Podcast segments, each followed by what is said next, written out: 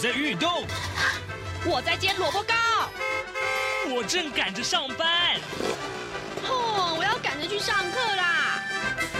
这个时候，我们都在听夏志平制作主持的《早安台湾》。早安台湾带给你最热门的时事访谈，最感动的人物专访，最直接的民意表达。对，让我们一起收听《早安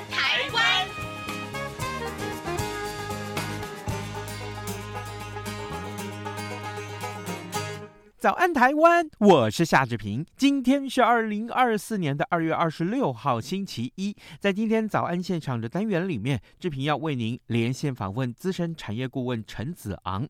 我们请陈顾问为我们来解说台积电的熊本厂啊，在上个礼拜六开幕了。当然了，呃，我们看到，呃，这个时候我们来。关注这件事情有它特别的意义，为什么呢？因为台积电的这个呃，在熊本的设厂，其实不但有上个礼拜五我们所讨论到的节目内容，那是呃有很。重大的财经发展的一些背景，同时更重要的是，在地缘政治呃成为显学的这个时候呢，台积电熊本厂的完工可以说是非常非常的有意义啊。当然，我们也要从呃这个科技专业的角度来切入，看一看这次台积电熊本厂。它的这个设厂的意义，在跟顾问呃连线之前呢，志平有一点点时间来跟大家说一说个平面媒体上面的头版头条讯息啊。呃，首先我们来看一看，呃，联合报今天呃为您关注的是陆船翻覆事件的后续啊。两岸就陆船翻覆事件谈判尚无结果，陆方持续的出招。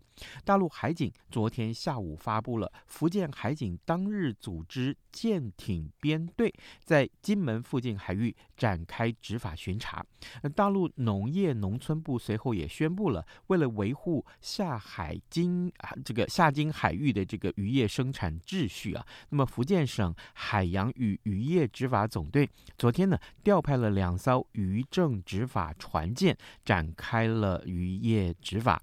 根据陆方所发布的照片呢，福建海警这一次所派出的舰艇，其中有一艘编号是二二零二号的船舰，原先呢是中共海军飞弹的护卫舰，排水量超过两千吨，而福建海警至此呢至少已经出动了三艘舰艇，明显是加强对台湾的施压。陆船翻覆两大呃翻覆啊呃酿成了这个呃两位大陆渔民死亡的案件，那昨天已经进入第十一天了啊，海巡署呢再度和陆方家属代表展开第六和第七次的闭门会。海巡署昨天上午八点多是由署长周美武召开内部的准备会议。那么根据了解呢，下午三点钟开始啊谈判。那死者的家属啊代表呃除了要求比照先前啊遣回两名生还渔民领回被扣押船只，还进一步的要求死者遗体要和渔船一起送回大陆。呃，海巡署是没有办法接受的，双方因此谈判破裂啊。那么，在金门的大陆代表回报陆方不久后呢，就有呃大陆海警随即就在官网宣布了刚刚我们所听到的这个呃渔业执法。那周美武傍晚是离开金门返回台湾，外界推测呢，可能是回台请示或者是另谋对策，等待下一次谈判的契机。这是今天联合报为您关注的话题。那么，《中国时报》为您关注则是呃这个事件的延续啊，就是大陆渔船在金门呃越界翻覆事件延烧之际，那民进党的干部跟大陆学者进行了一场视讯交流，促成了民共对话。嗯、民进党中国事务部的主任吴俊志，他二十五号呢，在一场由两岸及海外华人学者共同与会的线上。讲座当中发表了演讲，介绍民进党的主张。吴俊志表示呢，台独党纲已经是历史文件，不必要不需要啊，不必要再呃另外再宣布台独。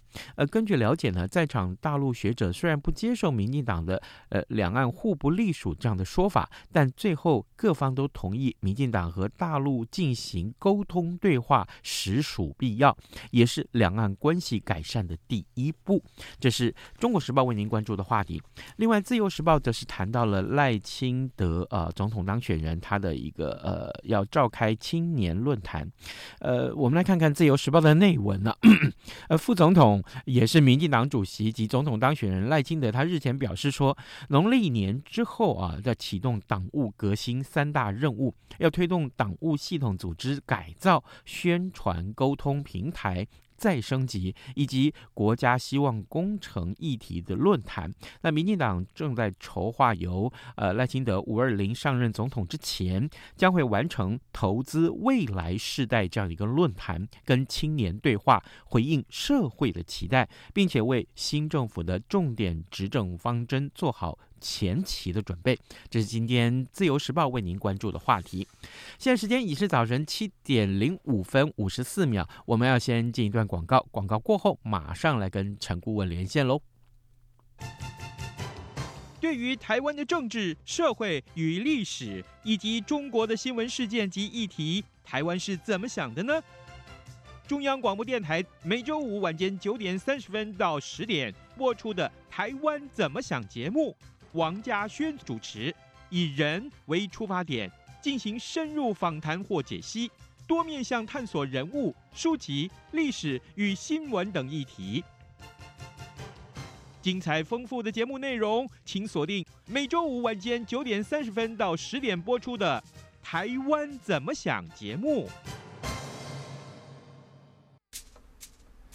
早安，台湾。正吃着什么样的早餐？吐司加火腿蛋，咬一口，然后收听中央广播电台。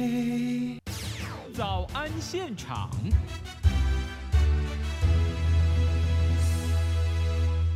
这里是中央广播电台台湾之音，您所收听的节目是《早安台湾》，我是夏志平。此刻时间早晨七点零七分十八秒啊，各位听众，呃，台积电球满场在上个礼拜六开幕啊，那上个礼拜五我们也曾经在节目中跟您讨论这样的话题。那么在地缘政治成为显学的这个时候，台积电熊本厂的完工可以说是非常具有意义啊。那么此刻呢，我们就为您专访资深的产业顾问陈子昂，我们请陈顾问为听众来解。说台积电熊本厂为什么会这么重要呢？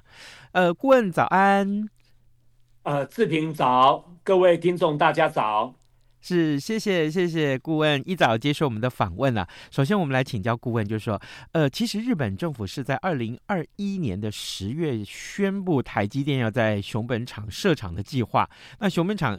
这个一厂啊，在隔年也是半年之后，呃，二零二二年的四月就动工了。那么在施工人员二十四小时不停的赶工的情况之下，他们只用了大概二十月二十个月的时间啊，就就在去年底竣工了。啊，这样的一个高的这个建厂效率，到底是怎么做到的呢？还有就是日本政府跟台积电啊，还有各个方面呢，大概他们都做了什么样的努力呢？好。啊、呃，我们都知道呢，一般一座晶圆厂大概要花费至少啊，平均呢、啊、一一个晶圆厂是三年的时间才能够完工。嗯、但是日本呢、啊，只花了一年八个月，就是刚志平讲的二十个月，也就是足足呢少了一半的时间。那是怎么做到呢？主要有三个原因。第一个当然是日本政府的支持啊，日本政府上上下下从那个首相、国会啊到那个劳工。第二个呢，谈到劳工，当然是二十四小时啦，轮班建设，而且日本的劳工啊，他愿意加班。嗯、那当然，第三个呢，是他的合作伙伴，索尼半导体啦，协助整个啊、呃、关系人脉，还有行政的申请等等这些关卡的突破，主要是有这三点。哦，难怪可以这么的快。可是，嗯，台积电熊本厂的这个建厂计划，嗯，总共要盖几座厂啊？那另外，当然听众也很想了解，就是说，嗯，台积电熊本厂它生产的是什么？啊，呃，那这这些个产品应用在哪些个商品上面？也就是说，这消费者啊，直接去买什么商品，可能在这个商品里面有哪一个部分的零组件，其实就是台积电的这个熊本厂所盖的。那总共好，我们来看一看，呃，台积电在美国已经设厂了，那为什么还要去日本的熊本来设厂？这会不会重复了？哦，好，呃，台积电在熊本呢、啊，打算盖两座厂，这个在礼拜六的开幕会议上呢，也已经宣布了，所以连日本首相透过视讯也表明了说要补助台积电第二座厂。那问题是，台积电那个在熊本生产哪些产品跟美国有什么不一样？呃，一般呢，呃，我们说十六奈米以上的，像十六奈米、二八奈米，称它叫成熟制程。台积电呢，在日本熊本所生产的就是成熟制程的晶片，十六、二八奈米以上，在美国所生产的是五奈米，甚至未来是三奈米，这个是属于先进制程。那有什么不一样呢？呃，那个台积电在日本熊本生产的晶片，主要应用在汽车上跟工业上。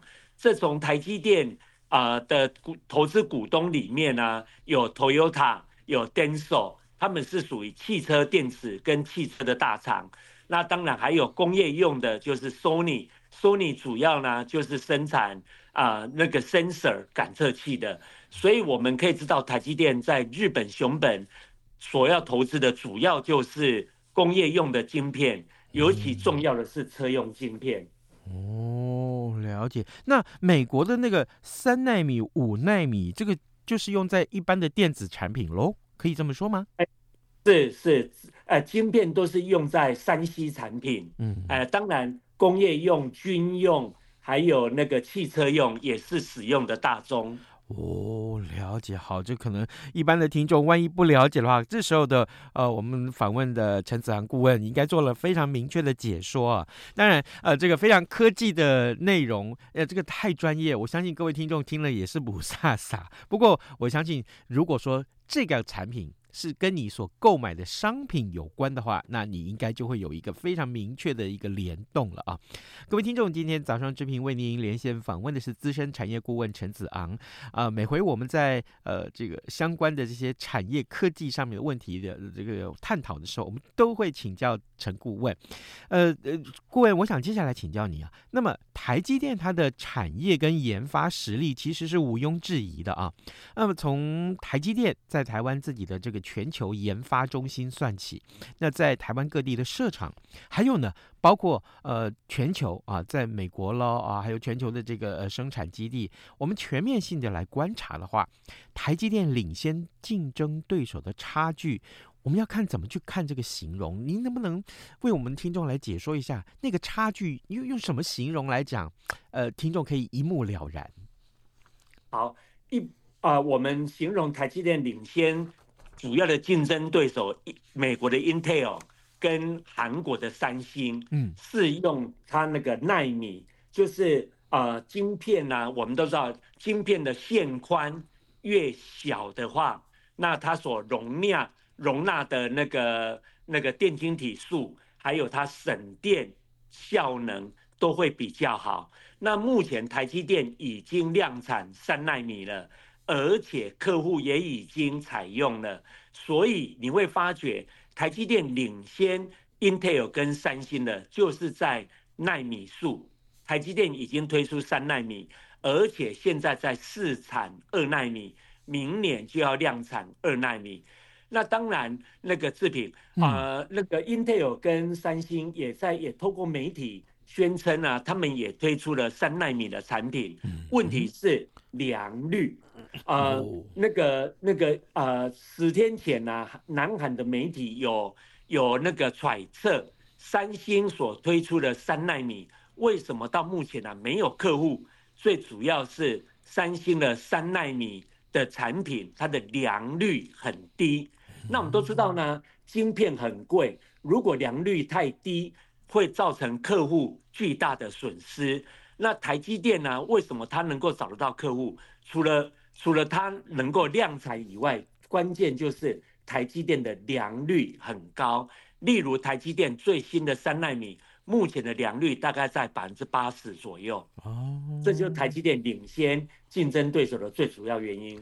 哦，那我们可不可以这样来看呢？就是假如看这个产品它的市占率，在全球的这个市占率的话，有没有一个什么样大致上的一个比率是来看一看？呃呃，我们所提到的台积电、还有 Intel、还有三星，他们在全球的这个呃晶片的市呃市场上面的市占率，大致上是怎么去区分？好，就是我刚讲先进制程啊，先进制程指的是十四纳米以下。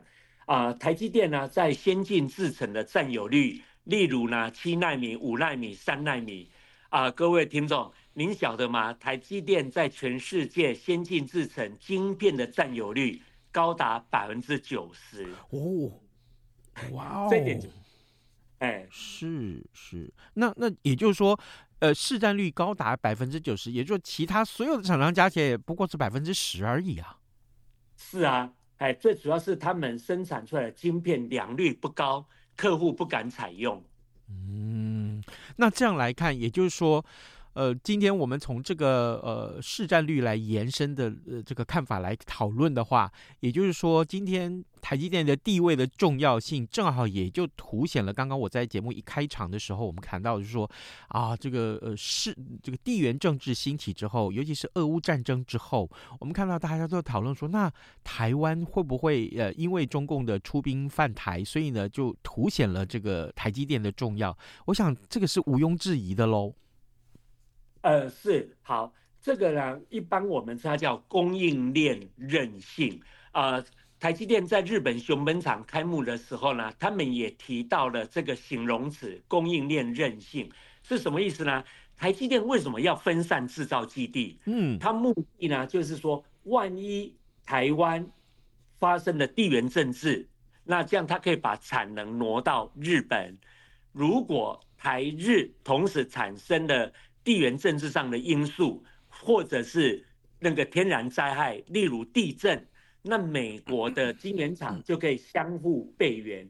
所以呢，供应链韧性呢，除了分散制造基地以外，还要形成相互备援的机制。那这个这个用意是什么呢？主要是要降低国际客户呢对供应链中断的疑虑，例如呢发生战争。例如发生那个天然灾害，啊，这种那个地震等等的，那那这样啊能够深化跟客户的关系。哦，好，了解啊，这样子的解说，我相信很多的听众应该十分的清楚了，为什么台积电这么的重要？呃，很多这个我们的听众啊，其实私底下是问志平说，啊，这台积电股票要不要买？其实我们不是要探讨这样的话题，为什么呢？因为与其探讨台积电股票要不要买，还不如来看一看台积电它的重要性如何啊。刚刚呢，我们今天的受访者就是产业顾问啊，资深的产业顾问陈子昂，他都为我们做了详尽的解说。顾问。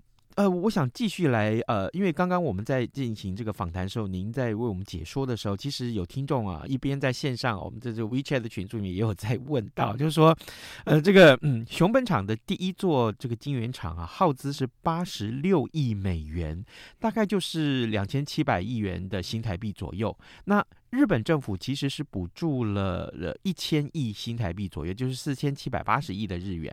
那主要的制程就是二二二八奈米，还有十二十六奈米。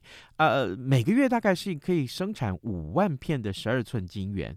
呃，听众他们是不了解，他说想请教顾问说，呃，除了二二二八奈米，还有十二一六奈奈米之外。啊，还有刚刚顾问所提到这个五纳米、三纳米、二纳米啊，那这个不同的数据它代表什么意义呀？好，呃，刚刚我有讲过哈，嗯、那个十四纳米以上的，我们称它叫成熟制程。是。那那个十二纳米以下的啊，那个例如呢，刚讲的七纳米、五纳米、三纳米，我们称它叫先进制程。成熟跟先进差在哪里啦？嗯，当。是线宽啊，像七五三这个线宽越小，那代表呢，同样尺寸的晶片能够塞进的电晶体就越多啊。例如呢，现在那个指甲指甲般大小的二纳米的晶片，嗯，已经可以塞进五百亿个电晶体，五百亿哦。你那个志平，你想指甲指甲大小的晶片塞了五百亿，好，那塞了这么多的晶片，它要强调的是一个指标叫 PPA，嗯，P 第一个 P 指的是 performance 效能，嗯，第二个 P 指的是功耗。我除了它运算速度要好以外，我当然还希望它能够省电。第三个面积要小，所以为什么现在做出来的晶片呢、啊，越来越小，功能越来越好，而且呢还能够让你省电。这就是台积电呢、啊，除了在先进制程做出晶片以外，它的 PPA 还是领先。Intel 跟三星最主要的原因哦，呃，顾问，我想进一步请教你，您刚刚所说的线宽，那个线就是限制的线吗？哦，线宽是那个线上的线，毛线一直线的线，哦、是是是。线宽，哎，嗯、那个三纳米、五纳米，它的线宽比较小，嗯，所以呢，同样的面积，它容纳的电晶体就会比较多，效能就会更好。哇，原来如此！可是这么越做越小的这个线宽越来越小的这个呃这个产品啊，那它的研发想必也花了很多功夫吧？是是，哎，嗯、对，那个台积电呢，那个最有名的就是它设立了一个全球研发中心，是去年开幕，而且呢，台积电一年。研发所投入的呢，是台湾所有公司里面最多的，恐怕在全球也是数一数二的。所以呢，他得到的专利数申申请的专利数，得到的通过的专利也是台湾第一。是，各位还记得吗？去年这个台积电全球研发中心，呃，开始呃，就是完工设厂的完工的时候。啊，那那时候我们也是请教呃陈子昂顾问来为我们解说相关的意义啊，所以呢，当然这个时候陈顾问也为我们做了非常精确的解说，我相信各位听众应该听了之后会非常非常的明了。不过我们还有一点点时间，最后再请教这个话题啊，就是那么台积电熊本厂已经开幕了嘛啊，那它可以为日本的经济啊带来什么样的影响呢？好。这个问题就有趣了哈，诶台积电呢、啊，在那个在新竹、在高雄啊，嗯、甚至传闻在嘉义啊，他们之前在台南对盖厂的时候，都会让当地的土地跟房价大涨。那这一次呢，很多人去观察熊本啊，熊本当地当地的经济啊，包含了计程车、商店。哎，那个他们的薪资都增加了，嗯，当然，尤其是房价、土地也都大涨，所以那个日本的智库呢，就是九州经济调查协会有预估，台积电呢，那个它二零二二年不是盖厂了吗？嗯，所以未来十年到二零三二年，整体的经济效益高高达二十点一兆日元，大概就是新台币四点三五兆。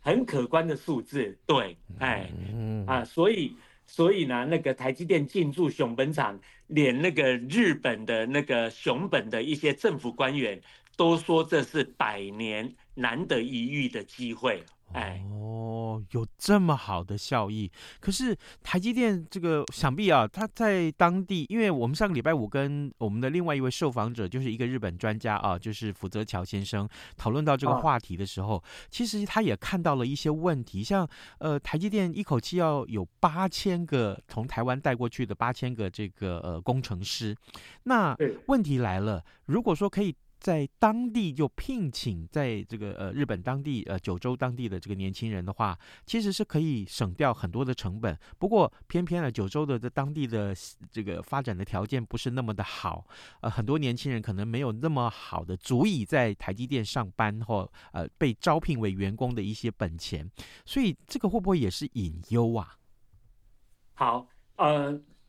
少子化呢，是台湾跟日本呢面临，包含南韩也是，面临呢必须要克服的问题。所以呢，人才短缺，这个也是台积电在日本会遇到的问题。那当然，台积电跟日本政府已经开始应应了，例如在台湾呢成立半导体学院啊，培养培养那个那个先那个啊先进制程的人才。同样的，在日本，日本政府也协助成立了。啊，在各个大学成立了相关半导体的科系，甚至在专科也成立了。所以目的呢，就是要培养人才。人才是晶圆厂一个非常重要的资本。第二个呢，是那个日本的工作文化。呃，我们都知道呢，那个日本的工作文化跟台湾非常类似啊，就是劳工呢愿意加班啊，不像在美国，在美国。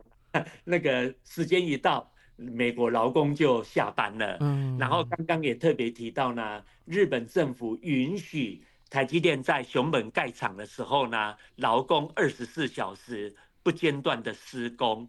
那最后一点呢，就是啊，呃，亚洲文化呢，尤其日本跟台湾，就是劳资和谐。你看台积电在台湾。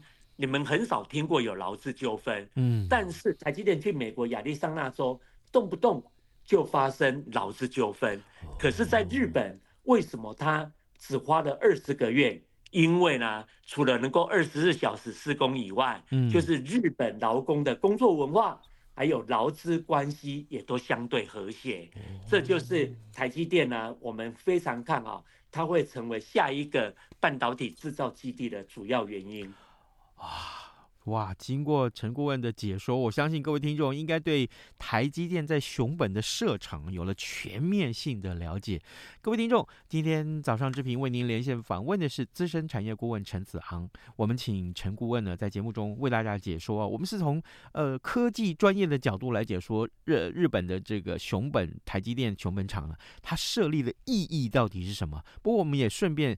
呃，请顾问为我们来解说台积电在全球的竞争力是什么啊？经过顾问的解说之后，我相信各位听众啊，诶，对于台积电从此就不再陌生了啊。好，我们也非常谢谢陈顾问您的分享，谢谢您，辛苦了，辛苦了。早安，台湾，你正吃着什么样的早餐？吐司加火腿蛋，咬一口，然后收听中央广播电台。早安，暴马仔。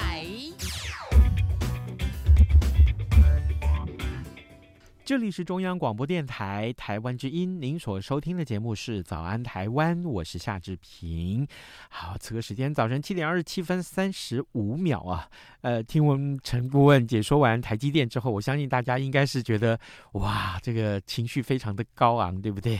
哎，来，我们来还有一点点时间来看一看呃平面媒体上面的重要的新闻呐、我们看到的是，呃，今天《中国时报》头版上面也有这样的讯息，就是担任美国众议院美中战略竞争特别委员会的主席盖拉格，他二十四号啊，致函太空探索科技公司，呃，也就是 S。呃，Space SpaceX 的这个创办人马斯克啊，他要求呢，这个公司要派驻呃这个台湾以及周边美军提供星盾卫星网络啊。不过呢，熟悉卫星通信的某位台湾军方人士则认为说，说不定啊，美国在台协会早就。可以使用星盾，只是因为机密，外界不知道罢了。好，这是我们看到今天呃，这个《中国时报》把它放在头版的位置上面。另外，呃，就我们刚刚提到了这个日本啊，日本的台积电。那呃，今天的呃《自由时报》上面有这样一个头版的有个这样的讯息，就是 G7 点名中国要助俄啊，帮助俄国侵略呃这个呃乌克兰。诶。这怎么回事呢？啊，这个领袖联合声明是说，强调毫不动摇，继续挺乌国啊。那么乌克兰战争二十四号啊届满了呃两周年，那七大工业国集团 G7 的领袖召开了视讯会议，并且发表联合声明，强调呢将会继续毫不动摇的支援乌克兰，并且加强对俄制裁，还啊这个公开点名中国企业向俄国呃转让用在军事上生产的武器和装备，呃的这个民军啊军民两用的这个材料跟零件，协助俄国侵略乌克兰。所以呢，其实我们可以看到，呃，这就是我们上次看到的很重要的一些相关的呃平面新闻。今天节目时间差不多到了啊，志平志平就祝您有愉快的一天，好，有高昂的工作士气，咱们就明天再会喽，拜拜。